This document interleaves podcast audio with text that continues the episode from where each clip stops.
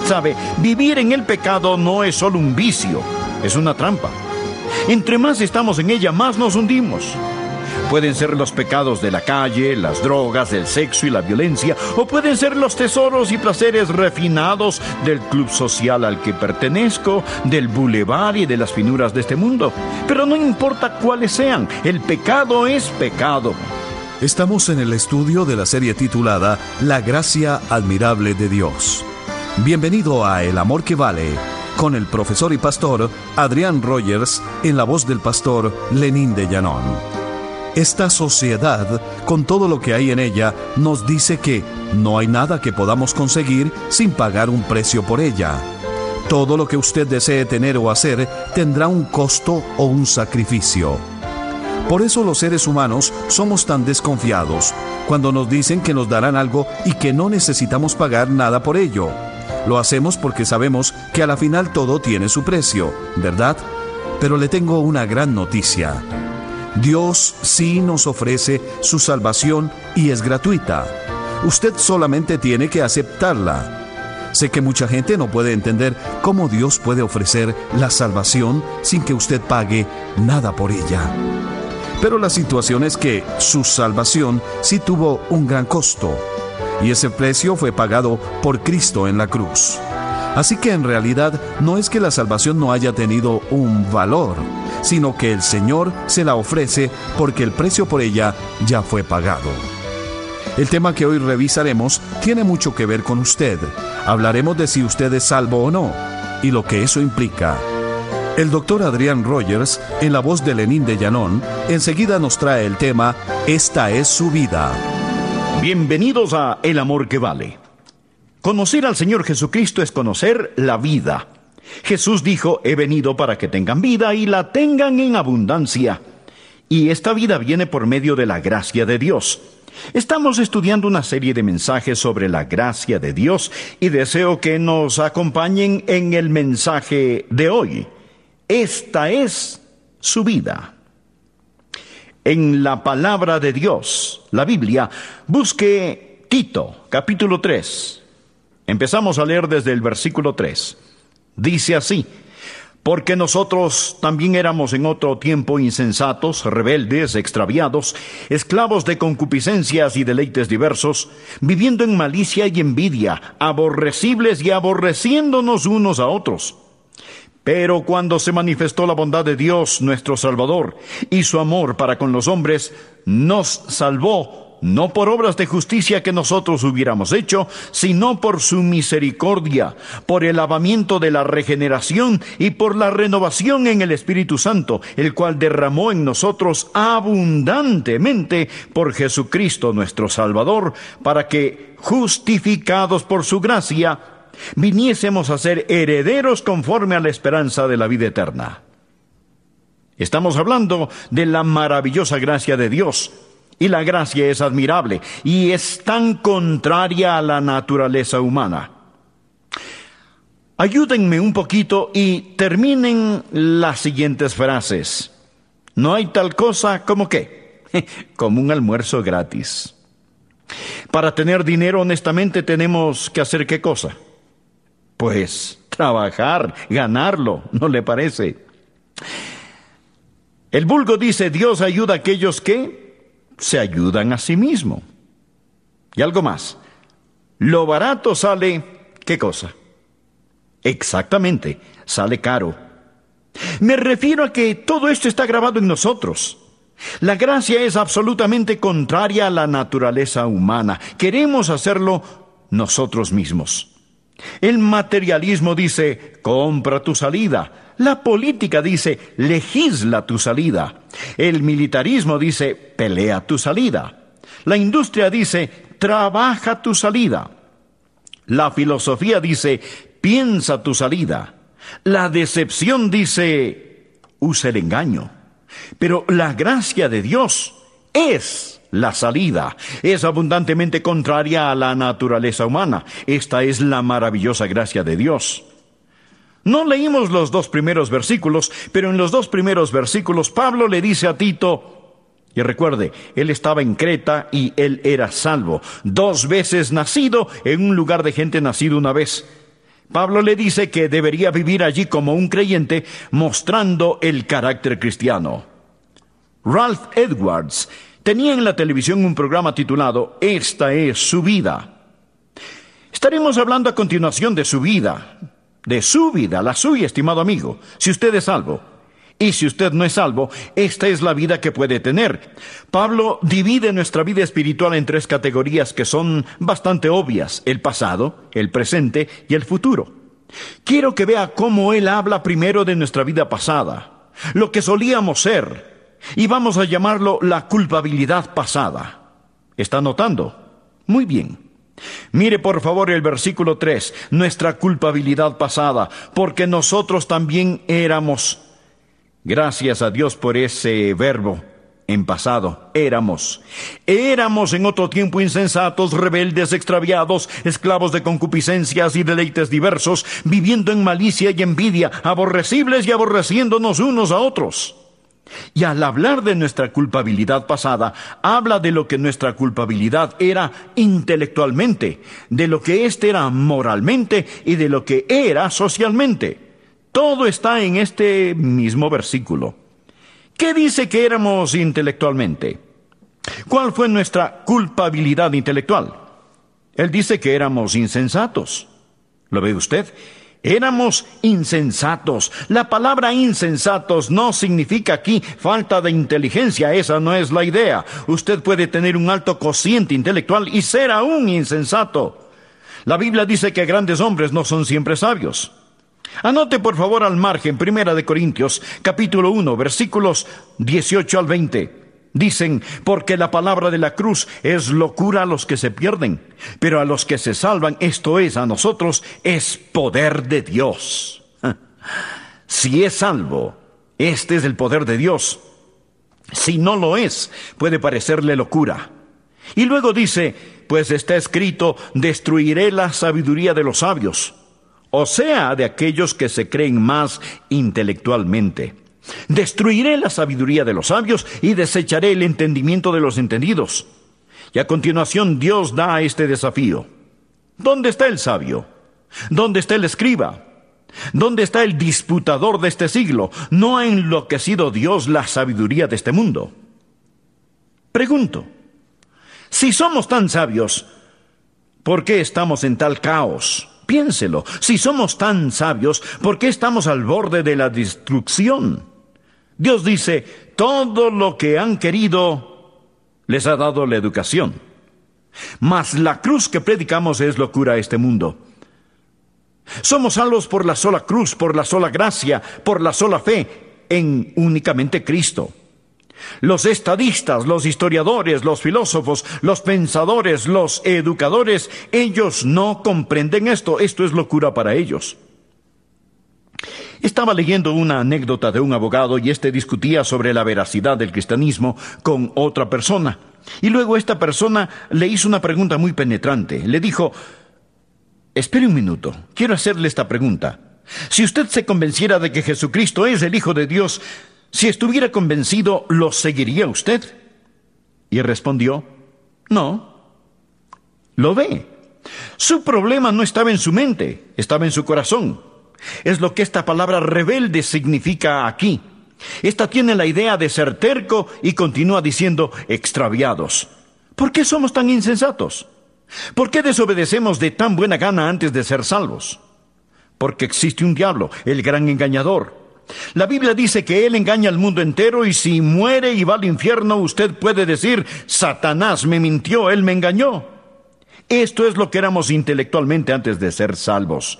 Agradezca a Dios que lo salvó por gracia, por su gracia, porque nadie puede salvarse si no es por medio de la gracia de Dios. Mire lo que éramos moralmente, mírelo, esclavos de concupiscencias y deleites diversos. Alguien lo tradujo de esta forma, esclavos acostumbrados a todo tipo de pasiones. Esto es lo que éramos. Es nuestra culpabilidad pasada. Vivíamos simplemente para nosotros mismos, para mi ego, para mi yo, esclavos acostumbrados a todo tipo de pasiones. Usted sabe, vivir en el pecado no es solo un vicio, es una trampa. Entre más estamos en ella, más nos hundimos.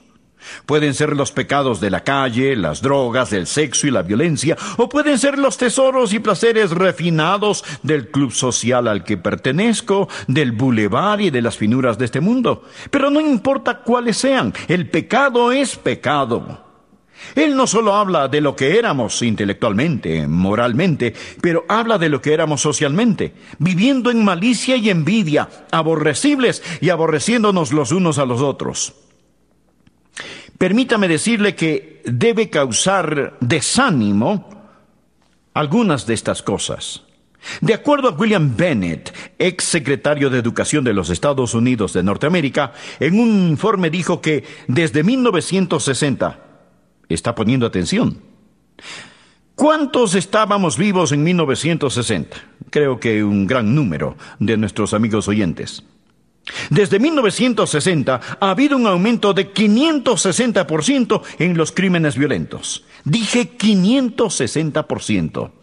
No dije que se duplicó. Desde 1960, imagínese, o sea, en su generación. ¿Qué es esto? Amigo, el problema es una pequeña palabra de seis letras.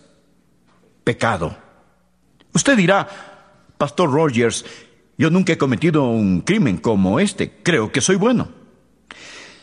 ¿Sabía que su propia justicia es probablemente el pecado más horrible de todos? Déjeme decirle algo. No es la cantidad de pecado, es la realidad del pecado lo que nos condena.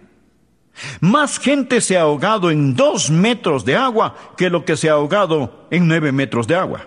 Somos pecadores, pecadores por nacimiento, pecadores por naturaleza, pecadores por elección y pecadores bajo condenación, pero la mayoría de la gente son egomaniáticos. Van al infierno presumiendo de ser bueno, pensando que son demasiado buenos para ser condenados. ah, mire, Pablo cuenta en el versículo 3, dice lo que éramos. Esto es la culpabilidad pasada. Ahora quiero que vea lo que somos. La gracia presente. Oh, gracias a Dios por esta. Mire por favor el versículo 4. Empieza con una pequeña palabra. Pero. Y dice así. Pero. Cuando se manifestó la bondad de Dios nuestro Salvador y su amor para con los hombres, nos salvó no por obras de justicia que nosotros hubiéramos hecho, sino por su misericordia ¿Por qué somos salvados? ¿Qué es la gracia presente? Esta está arraigada en el amor soberano del Padre.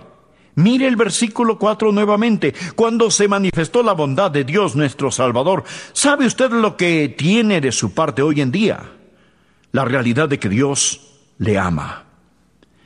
Hace algún tiempo escuché a Bogner Fanning, un predicador, dar un mensaje y contó una historia en ese mensaje. Es una historia que no he podido olvidarla. Era sobre un hombre que había perdido su perro, creo que en algún lugar del oeste. Él puso un anuncio en el periódico y decía el anuncio algo como esto. Perro extraviado, ofrezco recompensa. Raza mixta. Cojea debido a un accidente automovilístico y condición artrítica. Es ciego de un ojo. Tiene parches en la piel debido a la sarna. No oye bien y responde al nombre de afortunado.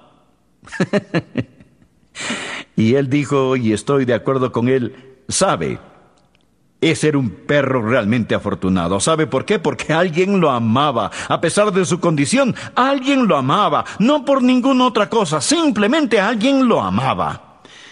Cuando pensamos en nosotros somos más que perros afortunados. Somos bendecidos, bendecidos porque Dios nos ama. Esto es la gracia. La Biblia dice, Dios muestra su amor para con nosotros en que siendo aún pecadores.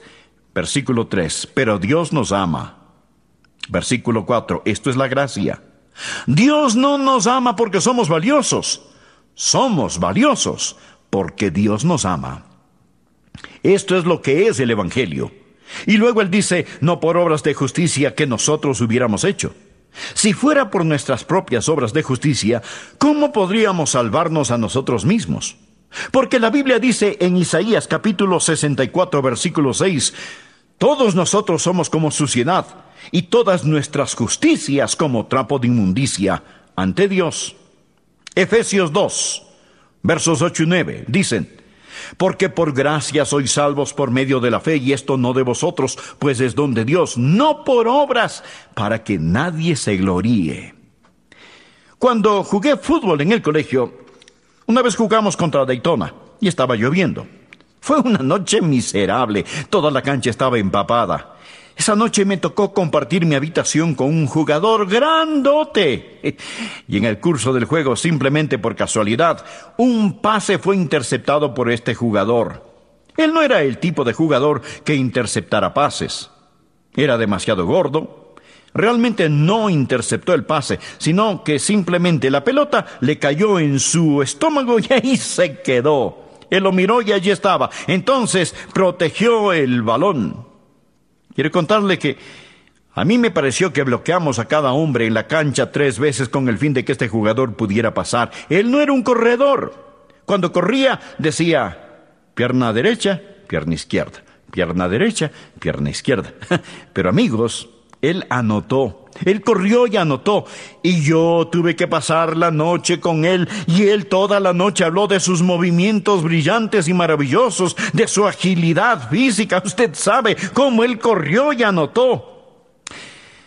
Francamente, yo odiaría estar en el cielo con gente que hablara de cómo se ganaron el cielo por sí mismos. La Biblia dice, no por obras, para que nadie se gloríe. Amigos, nosotros vamos al cielo por la gracia de Dios y toda la gloria, la alabanza y la honra es de Él. Usted no podrá quitarle ni un poquito. Ahora quiero que vea otra cosa, estimado amigo.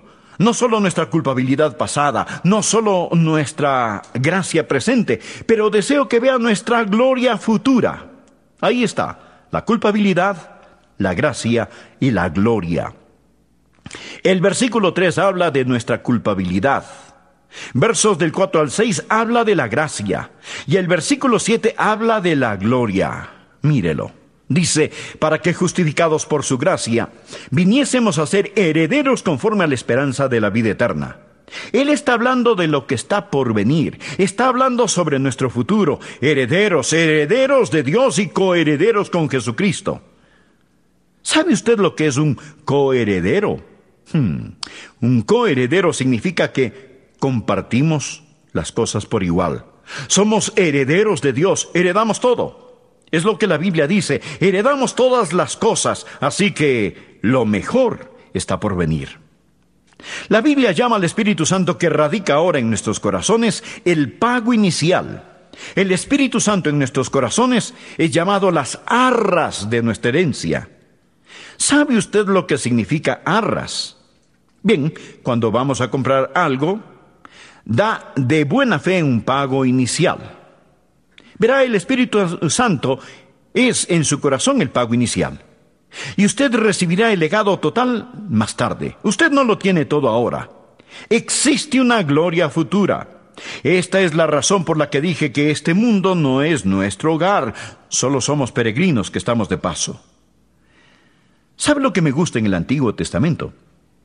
Me gusta la historia del hombre llamado Eliezer quien fue enviado por Abraham a buscar una novia para Isaac. Isaac es una ilustración en el Antiguo Testamento del Señor Jesucristo. Él es un tipo de Cristo. Eliezer es una imagen, un tipo del Espíritu Santo quien busca una novia para Jesús. Abraham es una ilustración de Dios el Padre quien envió a Eliezer a buscar una novia para su hijo. Porque Dios el Padre busca una novia para su Hijo, el Señor Jesucristo. Este es el mensaje del Antiguo Testamento. Amo esta historia porque es una historia tan hermosa. ¿Puede imaginarse a Eliezer? Abraham le da a Eliezer toda clase de increíbles riquezas. Eliezer tiene todo lo del padre a su disposición para ir a buscar una novia.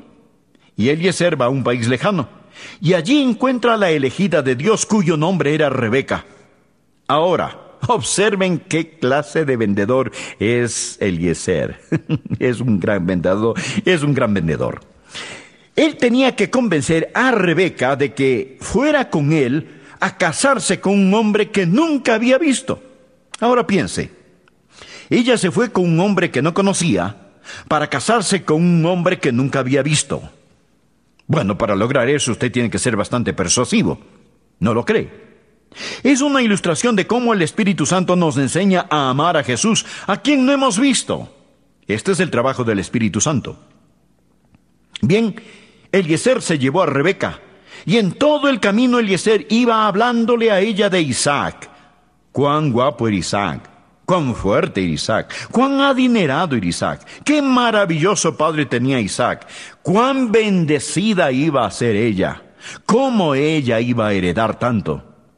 Y él le cuenta todo esto hasta que finalmente Rebeca dice, Eliezer, muy bien, iré. Y comenzaron su viaje a Canaán. Y ahí iban Rebeca y Eliezer.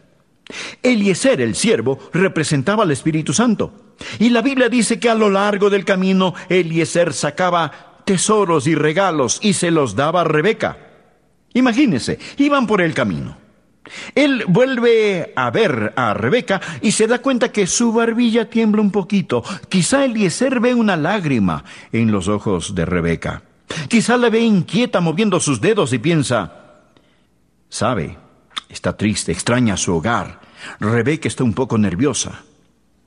¿Existe realmente un Isaac? se estará preguntando ella. ¿Se estará preguntando, ¿realmente este Isaac es tan maravilloso? ¿Es realmente tan rico? ¿Y sabe usted lo que el viejo Eliezer hacía? Él abría ese pequeño joyero, sacaba un collar y lo ponía en el cuello de Rebeca y decía, es de parte de Isaac. Él quiere que sea tuya. Un poco más tarde, a lo largo del camino, él volvía a ver otra lágrima y tomaba del joyero un anillo y poniéndolo en su mano decía, de parte de Isaac, él quiere que sea tuyo, él quiere que sea tuyo tú amarás a Isaac. Durante todo el viaje él entregaba pequeños regalos, pequeños símbolos de amor, hasta el día en que llegaron y ahí estaba Isaac, de pie a la orilla del camino, y cuando ella lo vio, ya había oído tanto sobre él que ella ya lo conocía. Ese es él, no necesitaba una presentación, Eliezer había hecho un excelente trabajo. Amigo, esto es lo que el Espíritu Santo hace por nosotros. A lo largo del camino Él deposita pequeñas gemas en nuestro corazón. Él ve nuestros temores y lágrimas y dice, esto es de parte de Jesús, Él quiere que sea tuyo. Esta es una joya de gozo, esta es una perla de paz. Él quiere que tú las tengas. Pero amigo, recibiremos el legado total más tarde. Ahora tenemos el pago inicial del Espíritu. Él le da pequeños símbolos, pagos, arras, pero usted verá lo que la Biblia dice cuando habla de nuestra gloria futura. Vamos a heredar todas las cosas en el Señor Jesucristo. ¿No está usted contento de ser salvo? Piense en nuestra culpabilidad pasada, piense en nuestra gracia presente, piense en nuestra gloria futura con el Señor Jesucristo. Esta es la admirable gracia de Dios. Estamos tan felices que haya sintonizado nuestro programa. Gracias por escuchar hoy al doctor Adrián Rogers en la voz del pastor Lenín de Llanón. Oramos que este mensaje le haya bendecido y que le ayude a comprender aún más que el Señor Jesucristo es el amor que vale. Si desea más información acerca de cómo obtener este mensaje en audio cinta o casete o cómo adquirir materiales que le ayudarán a crecer y fortalecer su vida cristiana dentro de los Estados Unidos, sírvase llamarnos al 1-800-647-9400. Se le atenderá en español las 24 horas del día. Cuando nos llame, no se le olvide solicitar nuestro catálogo gratuito o visite nuestra página de internet www.elamorquevale.org. En esta página usted podrá comprar dichos materiales con su tarjeta de crédito. Nuestro público internacional también puede escribirnos a El Amor que Vale, PO Box 38400, Memphis, Tennessee 38183, Estados Unidos. Gracias por estar con nosotros hoy. Soy Milton de los Santos. Acompáñenos en nuestro próximo programa, donde juntos nuevamente estudiaremos la palabra de Dios para descubrir más acerca de su amor eterno, el amor que vale.